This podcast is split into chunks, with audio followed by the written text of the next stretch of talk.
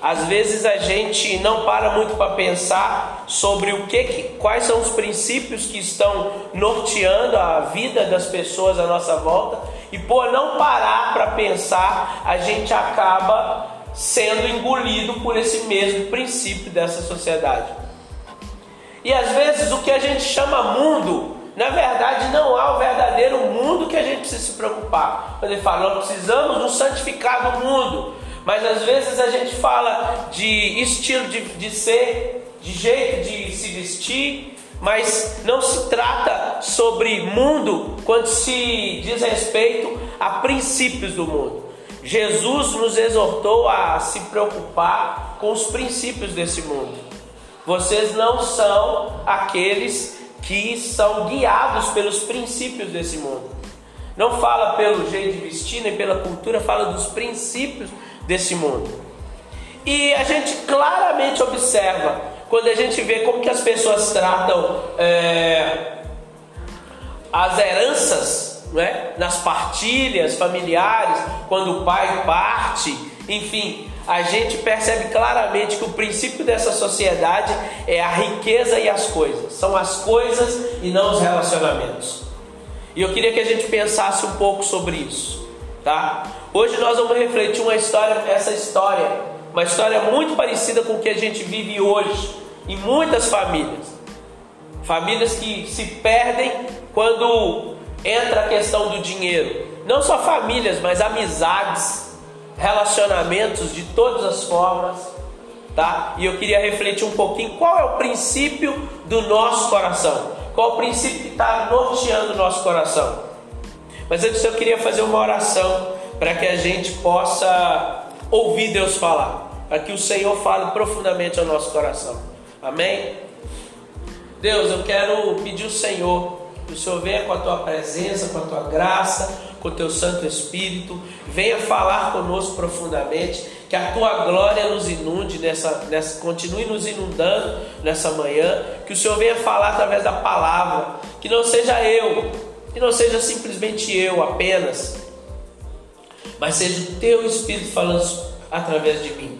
E que o teu Espírito não fale só através da minha boca, mas fale também aos corações dos meus irmãos. Que os corações dos meus irmãos estejam aquecidos, sejam aquecidos pela presença do teu Espírito Santo.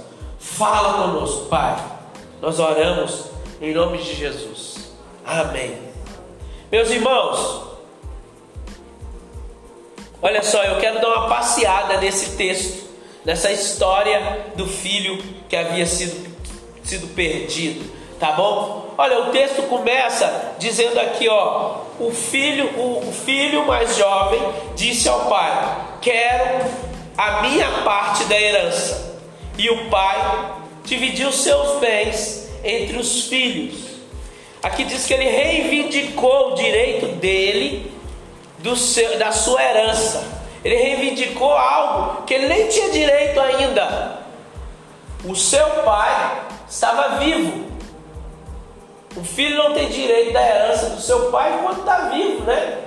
Mas olha só, ele reivindicou o direito dessa herança, mesmo ainda vivo. Mas o pai, com muito amor, não quis olhar as minúcias da lei, não quis olhar as minúcias do direito, mas cedeu ao seu filho parte da sua propriedade, dividido entre todos os filhos, que eram dois, né? Meio a meio a propriedade, entregou ali a parte dele, fala: vai em paz, meu filho. Deus muitas vezes faz isso com a gente, mesmo a gente não entendendo o propósito, mesmo que a gente tenha sido um filho ingrato, querendo apenas o que ele tem para oferecer, e não a relação com Ele. Mesmo assim, às vezes Deus nos abençoa e dá parte da nossa herança que a gente acha que tem direito. Olha, meu irmão, eu queria que você refletisse nisso hoje.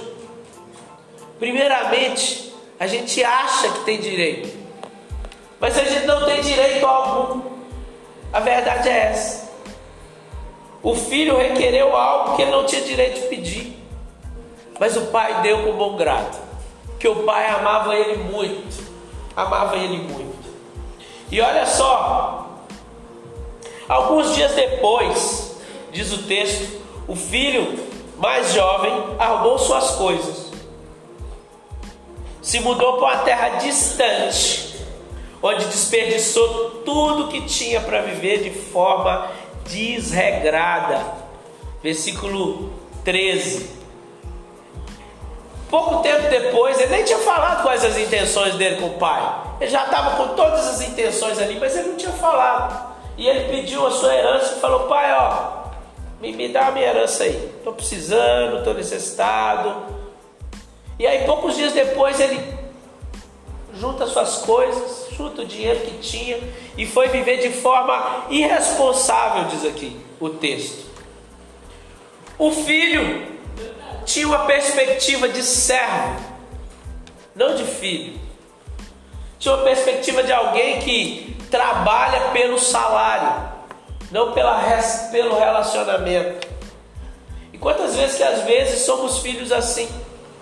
Trabalhamos pelo salário que podemos receber de Deus, ao invés de vivenciar um relacionamento com Deus, vivenciar um relacionamento no reino de Deus que nos mostra propósito de vida, que nos mostra que somos de fato filhos, que tudo que tudo que é do Pai também é nosso.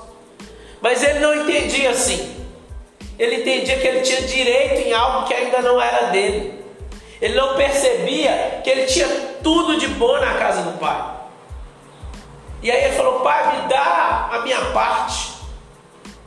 Como se o pai tivesse que dar algo que ele não tinha, que ele tinha direito, porque primeiro ele já tinha trabalhado com o pai, segundo, por ser filho, ele tinha direito da herança.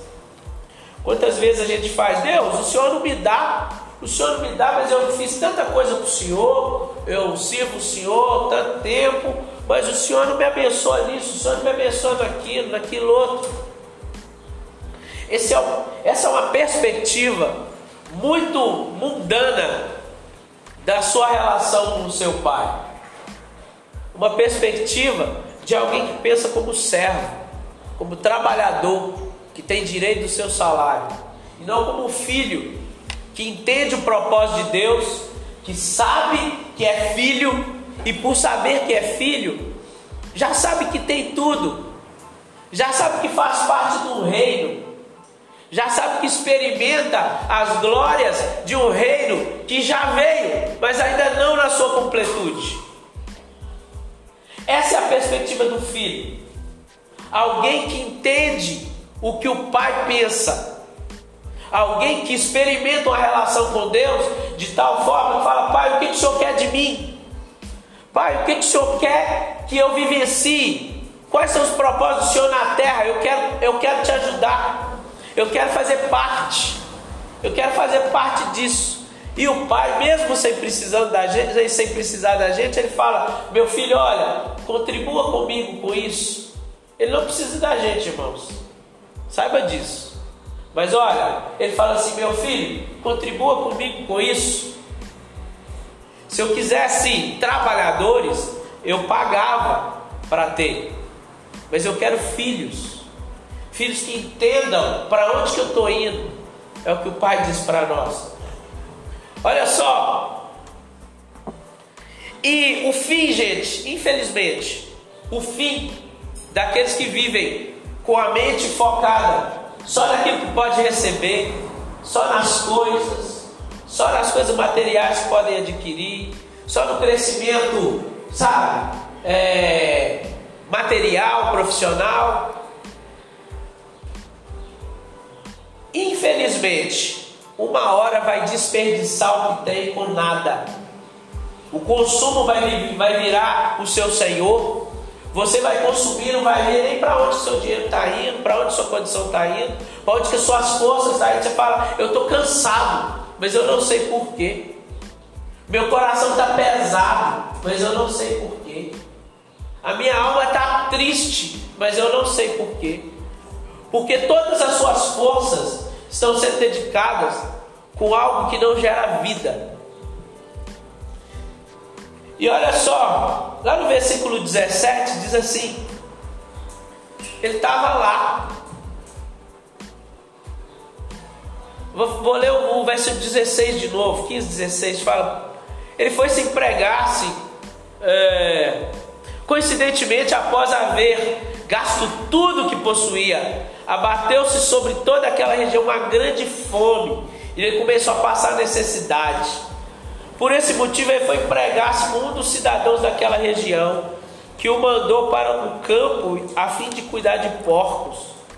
Ali ele chegou a ter vontade de encher o estômago com vagens é, e lavagem, né, que a gente chama, com os quais os porcos eram alimentados.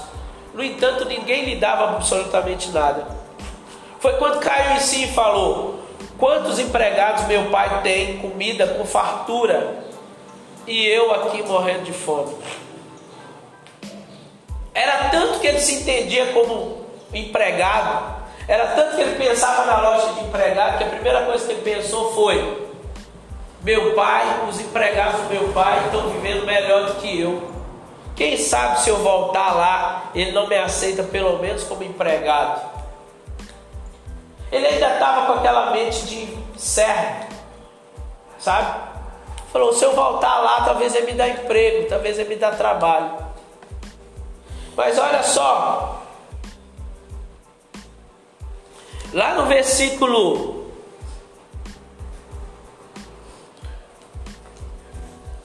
Lá no versículo 19, ele diz assim: Não sou digno mais de ser chamado como filho, trata-me como um dos, como um dos teus trabalhadores. Ele pensando: Eu vou levantar e vou lá procurar meu pai, vou pedir ele: Olha, eu não sou digno de ser chamado como filho, mas me trata como um dos seus trabalhadores já começou o processo do entendimento. Isso aqui se chama arrependimento. Ele entendeu que ele não merecia, que ele não era digno. E ele falou assim: Eu vou lá ver se ele me aceita, pelo menos como um funcionário. Ele tinha entendido parte do processo, que ele não era digno. O problema é que ele ainda pensava que ele podia, de alguma forma, ser digno trabalhando, talvez. Olha, ele foi para casa. E diz aqui, olha, ele levantou-se em seguida e saiu na direção do pai. E vinha caminhando com ele, ainda distante, quando seu pai o viu e pleno de compaixão, correu ao encontro de seu filho e muito o abraçou e o beijou. Pensa, o pai abraçando, oh meu filho, aquele filho todo sujo, fedido, sabe aqui, sabe, talvez até dente caindo, sei lá, podre, e o filho, o pai com as suas vestes é, de dono mesmo de propriedade, todo bonitão, foi lá abraçou o filho, sem medo de sujar, sem medo de, de nada, mas abraçou com compaixão, abraçou o seu filho. E aí o filho diz: Pai, eu pequei contra o céu, contra ti. Eu não sou mais digno de ser chamado teu filho. Mas o pai ordenou os servos: Traz depressa a melhor roupa e vestir com distinção, pondo-lhe o anel de autoridade e as sandálias de filho. Olha só, às vezes a gente, a gente está na casa do pai, a gente voltou para a casa do pai, mas a gente ainda tem um entendimento de servo. Se eu simplesmente fizer alguma coisa, se eu fizer assim, assim, assado, eu vou ser aceito como pelo menos um funcionário para ter direito a essa salvação. Eu pequei tanto, eu vacilei tanto, talvez eu vou ter direito a essa, a essa, enfim, pelo menos a comida da casa do pai. Mas olha só, o pai vira para você e te dá um abraço, te beija todo, mesmo enlameado. E ele diz para você, meu filho, você é meu filho, põe um anel no dedo dele, põe sandálias novas no dedo dele, você é meu filho, eu te amo, eu te amo profundamente. Jesus diz isso para nós.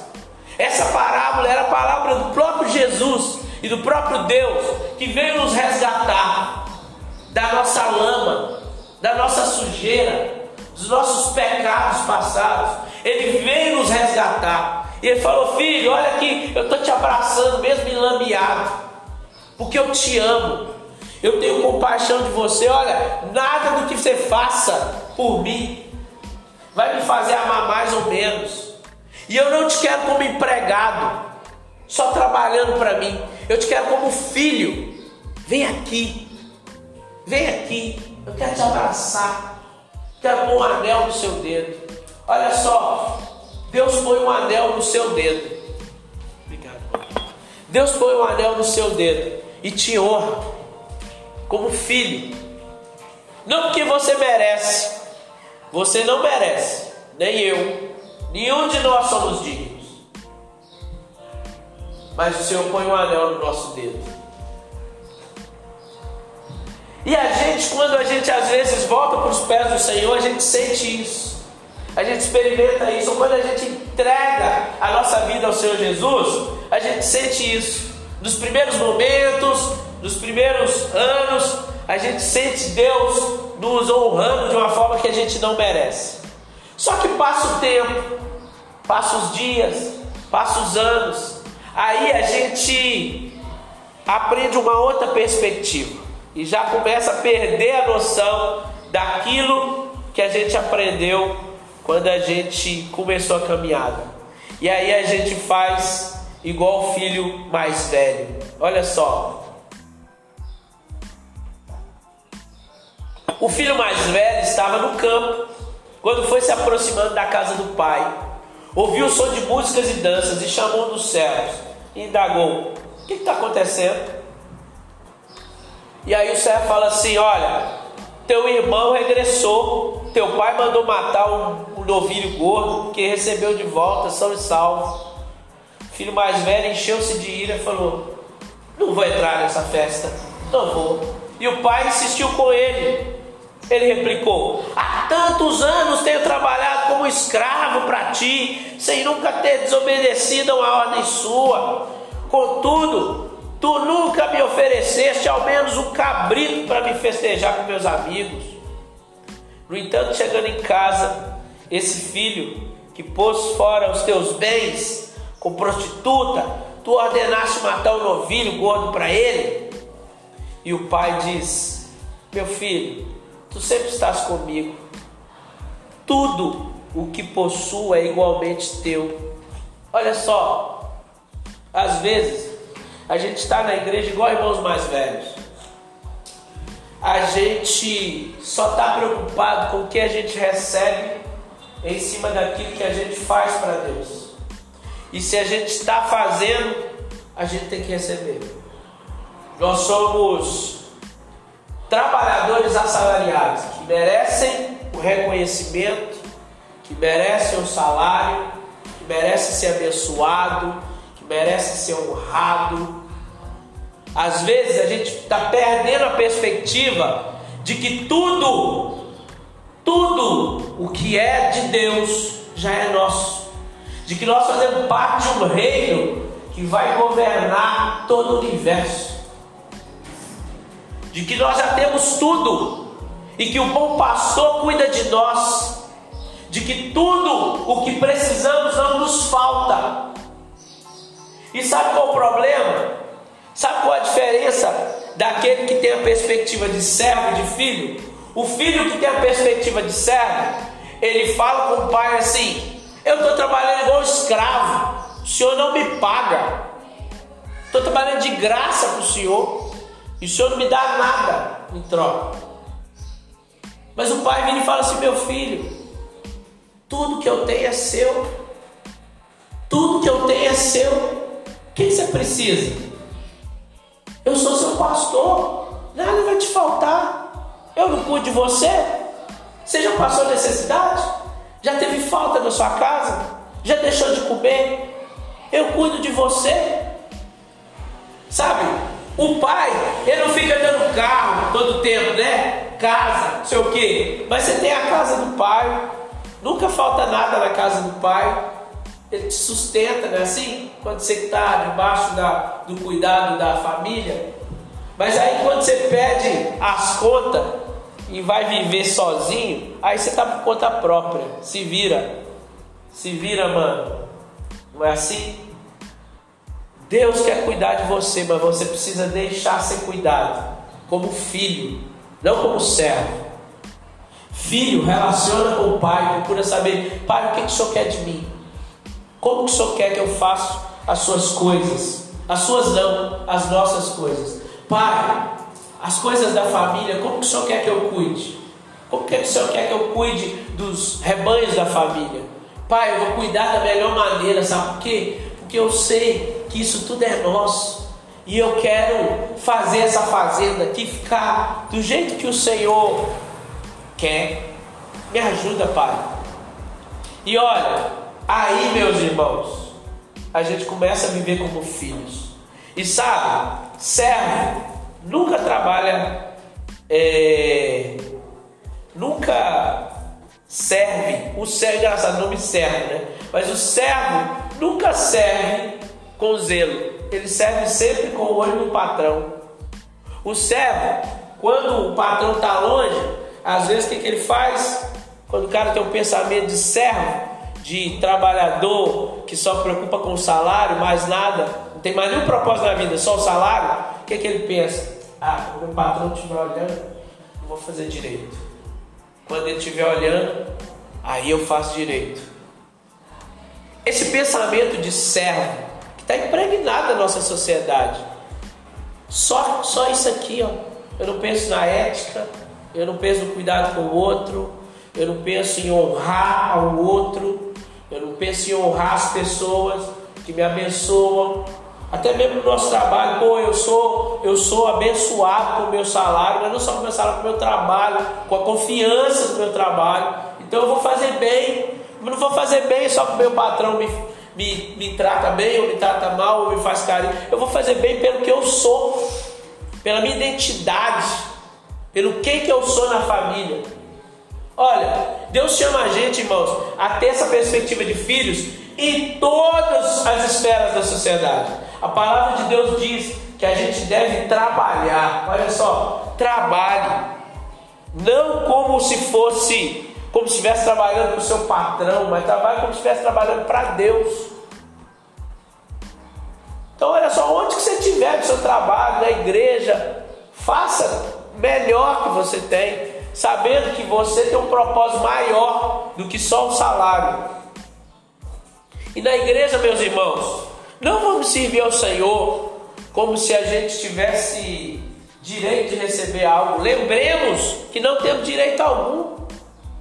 A graça nos resgatou de um estado, cara, calamitoso que a gente vivia, de pecado e morte.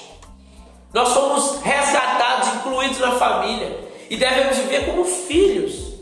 Vamos viver então como filhos? Sabe por quê? Porque filho abraça a causa do pai, filho é obediente, filho ouve, filho ouve o pai, o pai do céu, ouve os pais da terra.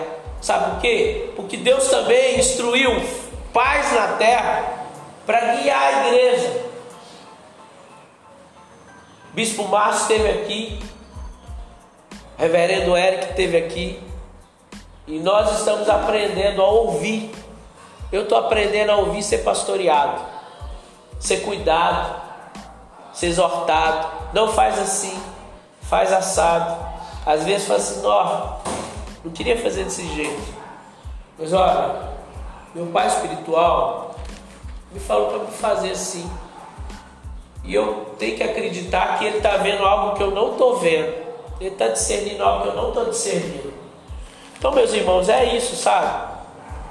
O filho confia na relação que tem com o pai.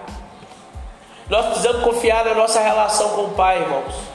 Relacionar com ele diariamente. Não, não existe alguém que tenha a perspectiva de filho se não fez as pazes com seu pai.